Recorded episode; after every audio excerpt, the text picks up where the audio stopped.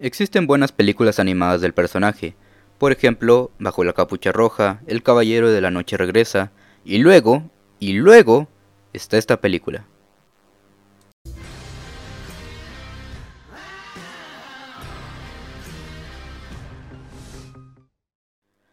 Hola gente muy buenas, bienvenidos nuevamente al Club de la Soberbia y en esta ocasión vamos a hablar de la película Batman, la máscara del fantasma.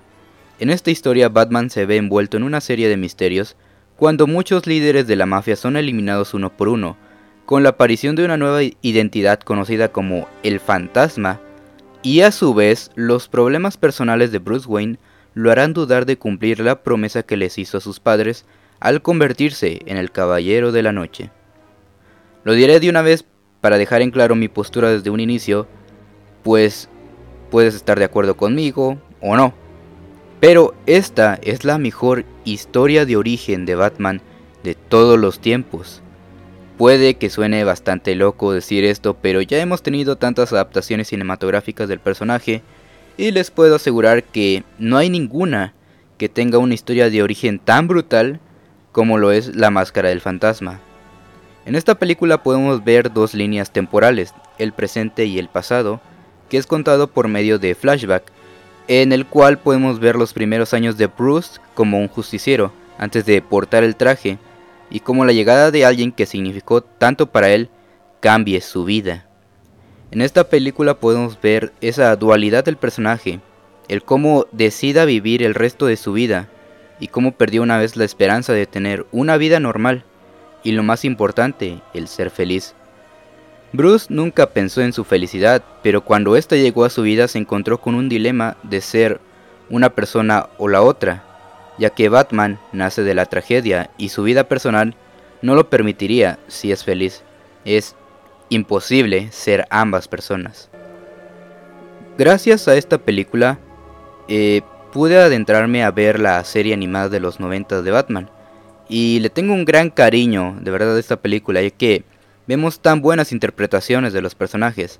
Kevin Conroy como Batman, Dana Delaney como Andrea, el interés amoroso de Bruce Wayne, y por supuesto como vamos a olvidar la excelentísima interpretación de Mark Hamill como el Guasón, posiblemente uno de los mejores que ha existido a la fecha. Lo mejor de esta película son las motivaciones que dan origen a Bruce Wayne de ser y seguir siendo Batman Incluso podemos compararlo con la versión de El Batman de Christopher Nolan, pero ya hablaré de él más adelante. El fantasma me parece un villano muy interesante, que además tiene muchas similitudes con nuestro protagonista. Ambos nacen del dolor y la tragedia, utilizan el miedo como su mayor arma y usan trajes oscuros para estar en conjunto con la noche. Realmente esta película, a pesar de durar solo 70 minutos, dice mucho con tan poco. O sea, ¿quién dice que para contar una historia de superhéroes profunda debe de ser realista o tener a fuerzas una clasificación solo para adultos? Esta animación es bastante memorable que hasta el día de hoy ha envejecido bastante bien y a pesar de ser parte de la serie animada del personaje, no es necesario haberla vista para que puedas entender esta película, que si me preguntas es una joya maestra dentro del cine de superhéroes. En conclusión, esta es una de las mejores películas de Batman, que narra una historia de origen bastante profunda y que tanto niños como adultos podemos disfrutar. Al igual que su serie, contamos con interpretaciones bien ejecutadas y un soundtrack bastante bueno.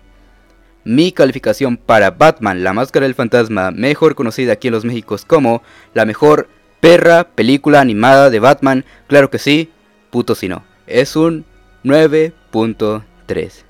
Pero bueno gente, hasta aquí mi retro reseña de Batman, la máscara del fantasma. Nos veremos en otra reseña mamadora. Esto ha sido todo de mi parte. Yo soy Dante y esto fue el Club de la Soberbia.